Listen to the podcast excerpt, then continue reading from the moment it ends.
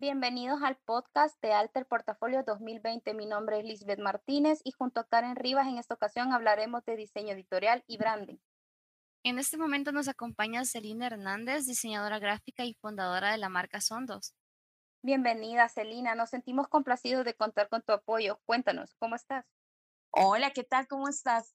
Eh, bueno, yo aquí feliz de que me hayan tomado en cuenta y a las órdenes, lo que quieran que yo les comparta, pues aquí estamos. Quisiéramos saber un poco, cuéntanos tu experiencia de cómo ha sido trabajar para marcas internacionales. Pues mira, realmente ha sido una gran experiencia, un gran proceso de aprendizaje. Cuando te hablan de marcas grandes, yo empecé a trabajar con Coca-Cola cuando tenía ¿qué? 24, 25 años, recién salidita de la universidad. Entonces, cuando te encontrás con una marca así, lo primero que decís es, wow, ¿cómo vine a parar aquí?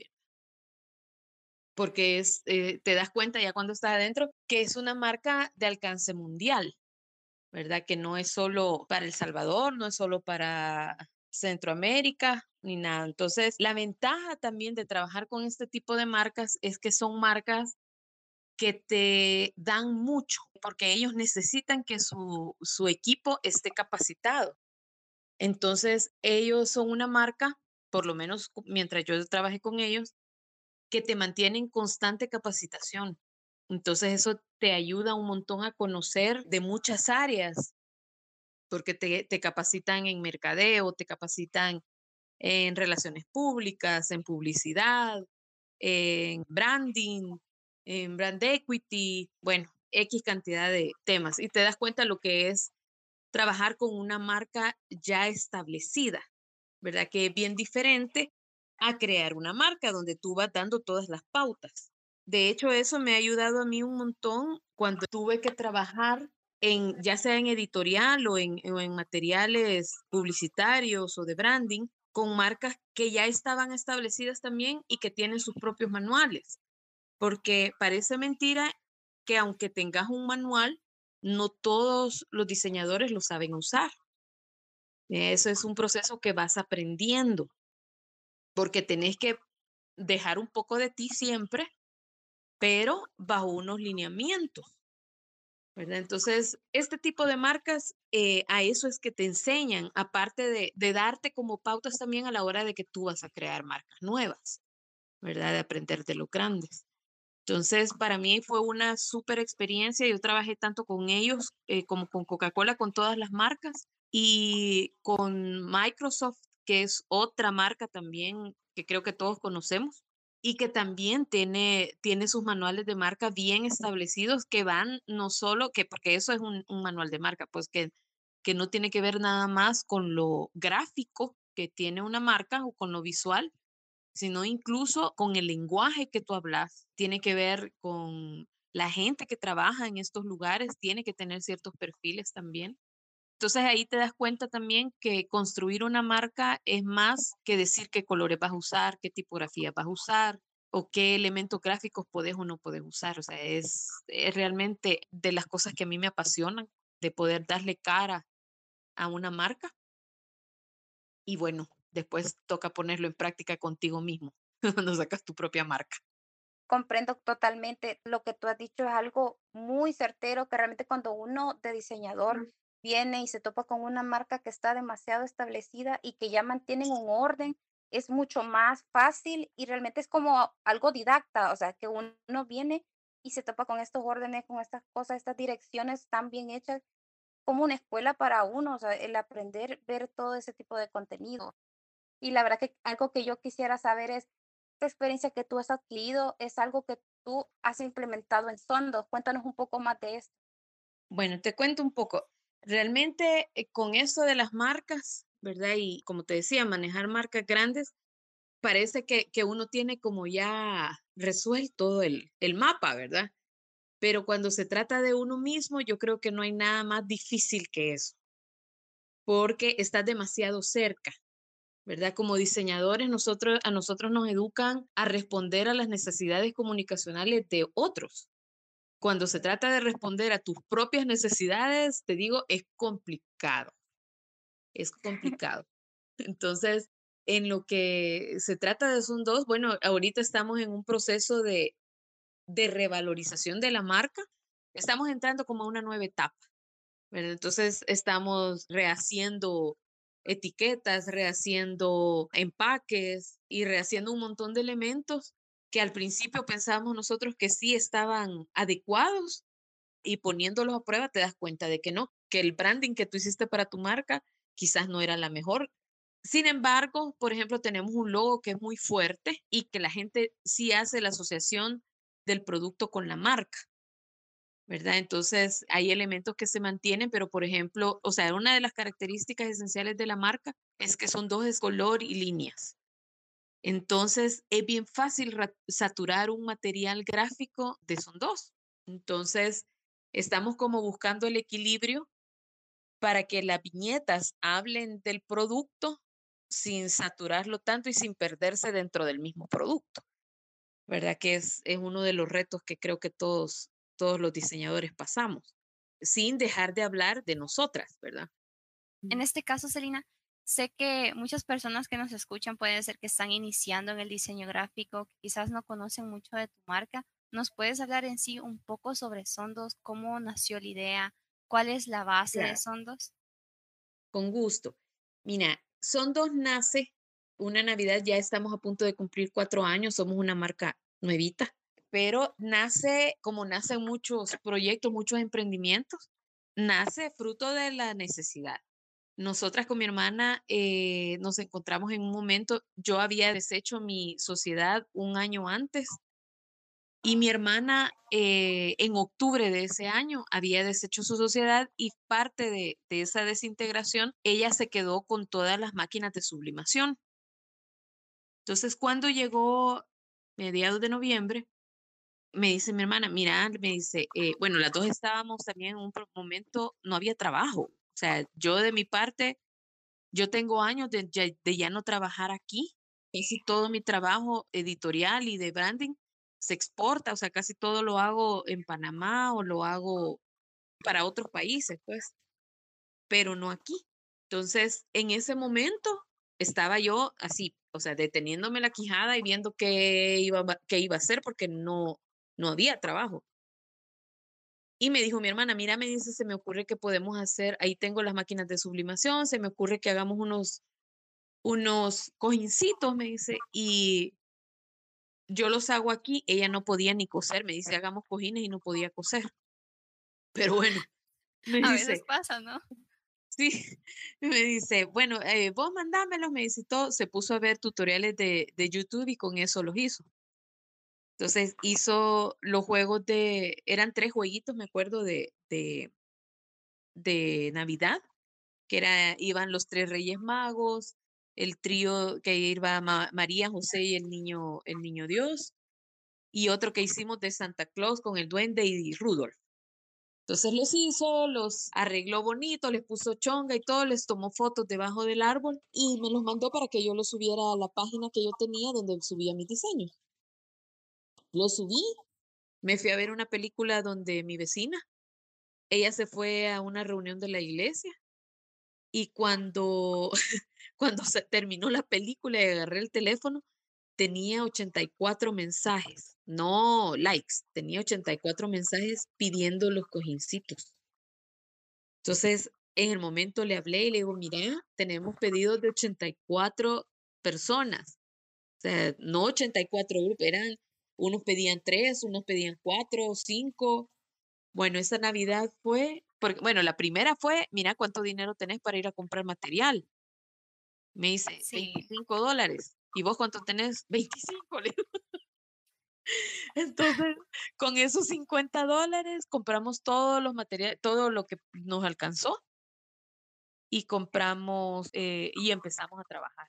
O sea, ese, ese, esa Navidad fue o sea, no paramos, no paramos. O sea, una cosía, la otra sublimaba, la otra rellenaba. Y bueno, se involucró toda la familia, mi cuñado, mis sobrinos, mis papás. Todos llegaron a rellenar cojines y así pasamos toda la Navidad.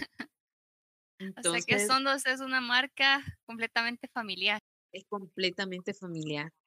Cuando llegó enero, ¿verdad? Que ya había pasado como toda la euforia de, la temporada, nos sentamos y dijimos, eh, hagamos algo, o sea, aquí hay algo, estamos haciendo algo bien para que a la gente le guste tanto. Y fue ahí que le digo, bueno, mira, le dije, yo tengo y, em, fui a sacar mis libretas de, de dibujos, de bocetos. Le digo, yo tengo todo esto. Me dice, ¿qué? No, hagamos, veamos qué hacemos y todo. Y entonces lo primero, vayan, le dije yo, eh, pero primero pongámonos un nombre. sea, ¿cómo nos vamos a llamar? Bueno, pasamos quizás un día completo y si nos llevamos así, si nos llevamos allá, y de repente me quedo yo, ¿y si le ponemos son dos? Le digo, son dos, me dice, ¿cómo así son dos? Son dos, somos tú y yo, le digo, somos dos. Y me dice, ¡hey, sí, me gusta! Y ya pasamos la, la encuesta con los que estaban cerca. y entonces a todos les gustó y todo, y así nació el nombre Son Dos.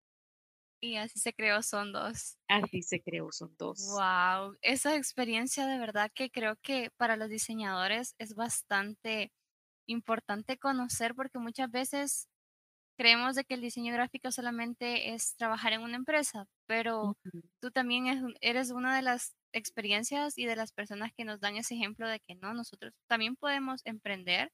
En este caso, para las personas que también se inspiren a querer emprender, ¿tú crees de que ha sido difícil posicionar una marca propia en El, en el Salvador? Sí, y de hecho creo que todavía estamos en ese proceso. O sea, si bien hemos crecido desde donde nacimos, el trabajo no se acaba. El trabajo no se acaba y y no es que seamos, o sea, todavía no hemos llegado a donde queremos llegar, ¿verdad? Aquí nos falta mucho trabajo todavía. Y como te digo, estamos ahorita eh, en un proceso para acelerar todo este, este caminar. Y te digo, los que se quieran meter a emprender, lo primero que les voy a aconsejar es que no se rindan, que le pierdan el miedo al rechazo ¿verdad? Porque no a toda la gente le va a gustar lo que tú haces, pero tenés que aprender a identificar dónde está tu mercado, dónde está al que le va a gustar lo que tú haces. ¿Vea? Todo es eso. Perseverancia, mucha perseverancia y que no terminen, o sea, nunca de aprender, o sea, que no se rindan y que, y que aprendan cosas que no tienen nada que ver con su carrera, porque eso les va a servir siempre. Y ustedes no tienen idea de lo que yo hubiera querido antes, aprender muchas cosas de administración, porque a la hora de, de ese es el, rollo.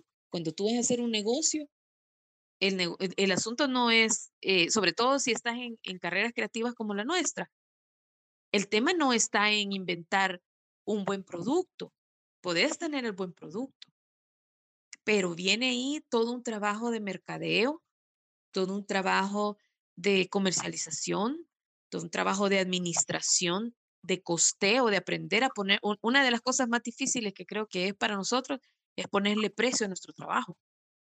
Y ya cuando se vuelve producto, todavía es más difícil. Entonces, nosotras tuvimos que ir aprendiendo en el camino. Gracias a Dios, nosotras nos, dejamos asesorar mucho y nos ayudaron mucho, ¿verdad? Dios ha sido generosísimo con nosotros y nos ha puesto como las personas exactas que necesitábamos, gente eh, con conocimiento de costeo, gente con conocimiento de comercialización, que de verdad que por cariño a nosotras o por cariño a la marca, se tomaron el tiempo de sentarse con nosotros y decirnos, miren, esto se hace así, asá, asá, asá. Y de ahí nosotras buscar por todos lados, porque hay ayuda para, para emprendedores. Existen muchas instituciones que están hechas eh, y están dedicadas a, ayudar a emprendedores. Hay que perderle el miedo también a la formalización, que ese es otro efecto que hemos estado viendo nosotras ya estando como emprendedoras, que hay mucho emprendedor que por no estar en este tema de pagar impuestos, de reportar eh, ventas, de, o sea, de hacer todos esos procesos que ya cuando te volvés una marca legal, tenés que hacer, entonces, por no complicarse la vida, no lo hacen, pero la única forma de crecer y de pasar de emprendedor a empresario es ese, es formalizar tu empresa, es formalizar tu emprendimiento. Entonces, ahí viene también todo lo de, lo de cuidar tu producto, sobre todo si es producto intelectual. En mi caso, por ejemplo, todas las ilustraciones, eh, tenemos ahorita casi 200, casi 300 ilustraciones y todas están registradas. Entonces, ¿eso qué hace? O sea, que eso está, están protegidas por los derechos de autor. ¿Eso qué hace? Que el día de mañana no va a prevenir que venga alguien y te copie.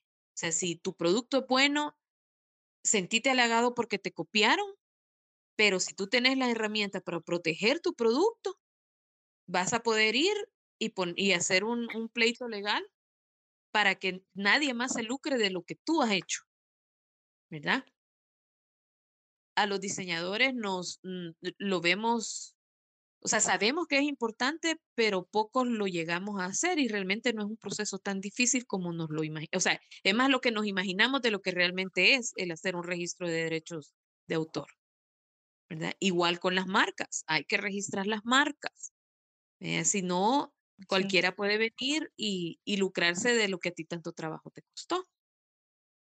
Sí, de hecho, este, todo lo que ha dicho, realmente me siento bastante identificada con este tema porque realmente va bastante ligado a la, a la estima que uno tiene acerca de lo que uno hace, aquella pasión por lo que uno le gusta hacer. A veces el miedo nos frena a muchos y no nos atrevemos a decir, puedo hacer esto por el miedo a que dirán o al, al no lograrlo. Entonces, yo quiero hacerte una pregunta. Dime. ¿Cómo tú consideras que, bueno, me imagino que tu experiencia y los años que, o sea, que tú has tenido en, en este tipo de, de rubro, ¿cuál sería para ti como esa experiencia que ma- te marcó y que ha sido el propulsor a que naciera Sondos? ¿Qué te puedo decir? Fíjate que Sondos tuvo un nacimiento, puede decir que nació de parto natural, porque eh, nació de una relación de hermanas que floreció en esto que ninguna de las dos esperaba. Porque realmente, te digo, hasta el día de hoy, yo lo doy como testimonio, porque yo amo mucho a mi hermana, ¿verdad? Pero nunca fuimos las mejores amigas. O sea, teníamos una relación, parecía, parece mentira, pero vivíamos en la misma casa y no eh, platicábamos lo necesario, teníamos una relación cordial, pero no pasábamos de ahí. Pero este proyecto a nosotras nos hizo amigas. Entonces todo se fue dando como de manera natural. Entonces eh, se me hace como difícil identificar un momento exacto. Sí te puedo decir, por ejemplo, el momento exacto en que yo realicé que lo que teníamos era algo que podía llegar bastante lejos y, y que fue como cuando dije esto es más que, que algo bonito y divertido que estamos haciendo entre las dos, que fue en un bootcamp en Atlanta, que nos ganamos, teníamos siete meses de ser son dos y entramos en un concurso que era regional, un bootcamp en Atlanta para emprendedores. Entonces, ahí te llevaban, tomaban tu emprendimiento, lo estudiaban y te decían qué factibilidad tenía tu proyecto para hacer el soft landing en Estados Unidos. Soft landing se, se refiere a que tu producto pueda ingresar al mercado de Estados Unidos. Entonces, en un momento del, de este bootcamp, nos sentaron, nos dijeron que nos iban a ir llamando a uno por uno para como para darnos los resultados, ¿verdad? de- del estudio que nos habían hecho. Y la primera en la lista era yo, o sea, yo era la, la primera que iban a llamar, que iba en representación de, de la marca. Entonces, cuando me sentó, me dijo la, la chera, me dice, mira, me dijo, yo te quiero decir que el orden en que estamos haciendo el llamado a cada uno es por el orden de factibilidad. Y te quiero decir que tu producto, o sea, lo que ustedes tienen, es el más factible de triunfar en Estados Unidos de todos los que están aquí. Entonces me- me quedé yo, o sea, realmente como que ahí en ese momento dije yo, no, o sea, algo hicimos bien. Ahí cayó el algo- 20, como dicen los salvadoreños. exacto, ahí me cayó el 20, ahí, ahí como que creí realmente en el proyecto. Parece mentira, pero, o sea, no, no, eh, como que es necesario que alguien más te lo diga, vea, y que te reafirme. Entonces, cuando yo vine aquí, a la hora de, contarle, porque le tenía que trasladar todo lo que había aprendido y todo a mi hermana, entonces le digo, mira, lo más importante que nos dijeron es esto. Y sí fue bien clara también la Cher en decirme de que no estaba lista. O sea, ella me dijo, todavía no estás lista, pero si haces esto, a esto, esta me dio las indicaciones, o sea, lo que teníamos que hacer, van a llegar a esto, me Tener paciencia. O sea, esa fue una gran lección para mí, una gran, una gran señal de que íbamos por buen camino y que lo único que teníamos que tener era paciencia, ¿verdad? Y por eso es que, que siempre cuando a mí me preguntan qué le puedes aconsejar, o sea, que tengan paciencia y que pongan atención, porque a veces uno pierde, se pierde tanto en, ay, qué lindo, y te digo porque a mí me pasó, yo empecé, mira, como que era máquina de hacer ilustraciones, o sea, era una cosa que, imagínate, para que tengamos más de 300 ilustraciones, y mis ilustraciones son bien elaboradas. Entonces, ahí cuando yo fui a Atlanta me dijeron, tenés que dejar de diseñar y enfocarte en hacer, pero ya tenés suficientes diseños como para sacar tu línea y hacer no sé qué y no sé cuánto.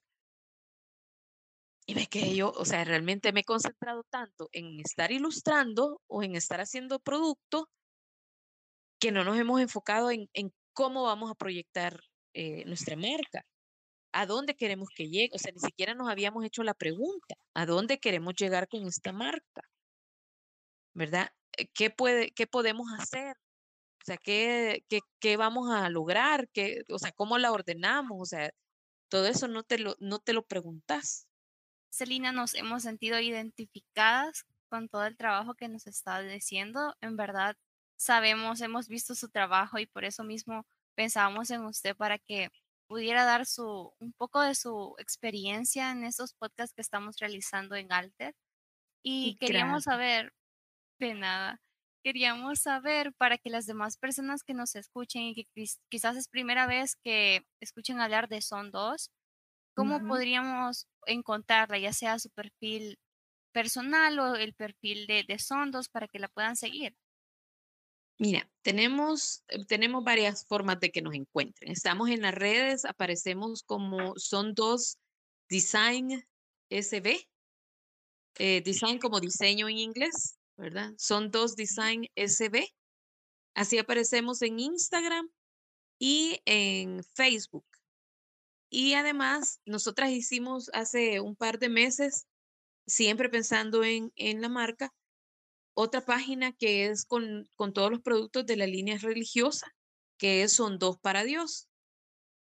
Y eh, esta, también nos encuentran en Facebook y en Instagram. Además, pueden encontrar con nuestra página que es son dos, en, en esta ocasión va el dos en número, son dos.net que esa página no la promocionamos mucho porque esa página va para clientes en el exterior, ¿verdad? Entonces ahí van a ver productos diferentes y diferenciados en costos y todo.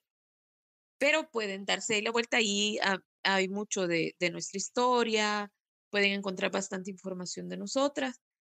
Eh, además, tenemos eh, distribuidores como Najanché, Drogos, Materet Magistra, y pues muy pronto les vamos a dar una sorpresa que todavía no puedo adelantar, pero, pero para que nos sigan en las redes y ahí se van a dar cuenta. Muchísimas gracias. Nos sentimos muy complacidos realmente por el apoyo y la ayuda que nos has brindado a Alter Portafolios Digitales.